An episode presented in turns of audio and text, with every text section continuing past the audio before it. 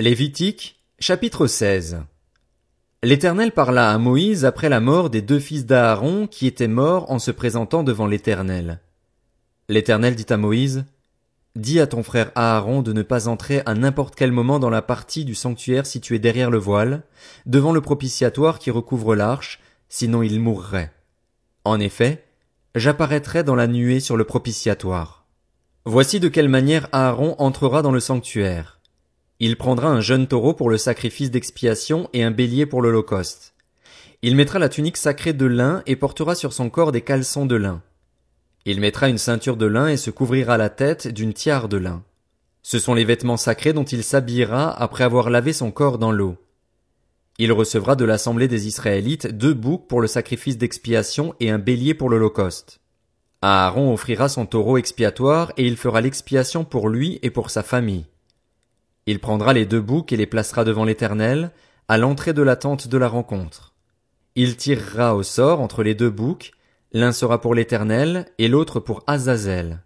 Il fera approcher le bouc tiré au sort pour l'Éternel, et il l'offrira en sacrifice d'expiation. Le bouc tiré au sort pour Azazel sera placé vivant devant l'Éternel, afin de servir à faire l'expiation et d'être lâché dans le désert pour Azazel. Aaron offrira son taureau expiatoire et fera l'expiation pour lui et pour sa famille.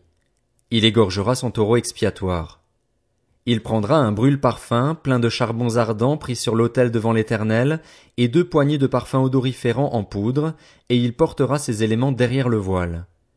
Il mettra le parfum sur le feu devant l'Éternel, afin que la nuée du parfum couvre le propitiatoire qui est sur le témoignage, et il ne mourra pas.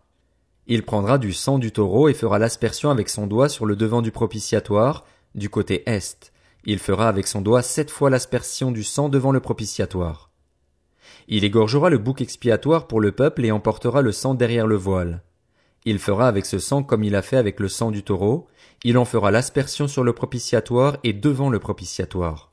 C'est ainsi qu'il fera l'expiation pour le sanctuaire à cause des impuretés des Israélites et de toutes les transgressions par lesquelles ils ont péché.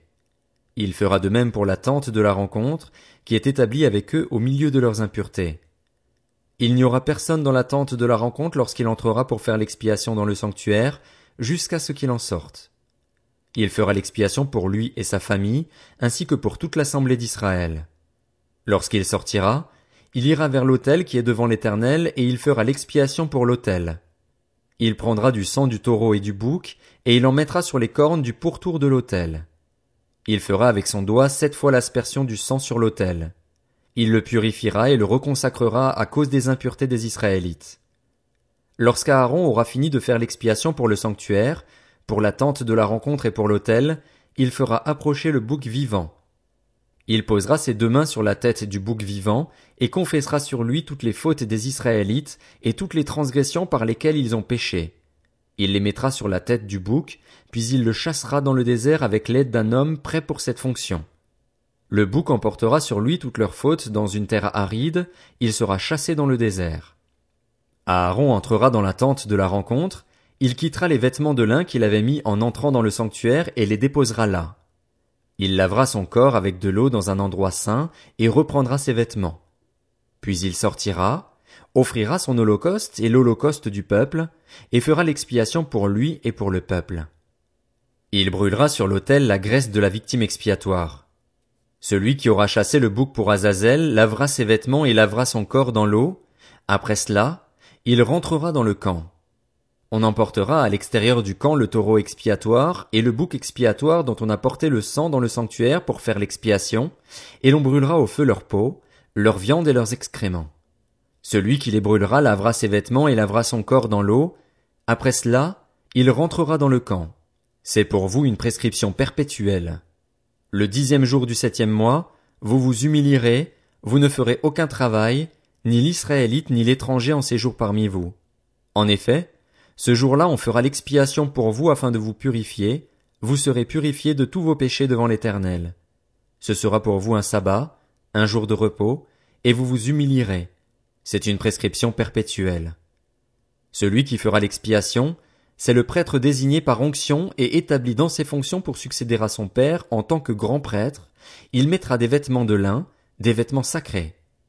Il fera l'expiation pour le saint sanctuaire, il fera l'expiation pour la tente de la rencontre et pour l'autel, et il fera l'expiation pour les prêtres et pour tout le peuple de l'assemblée.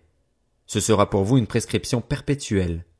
Une fois par année se fera l'expiation pour les Israélites, à cause de leurs péchés. On fit ce que l'Éternel avait ordonné à Moïse.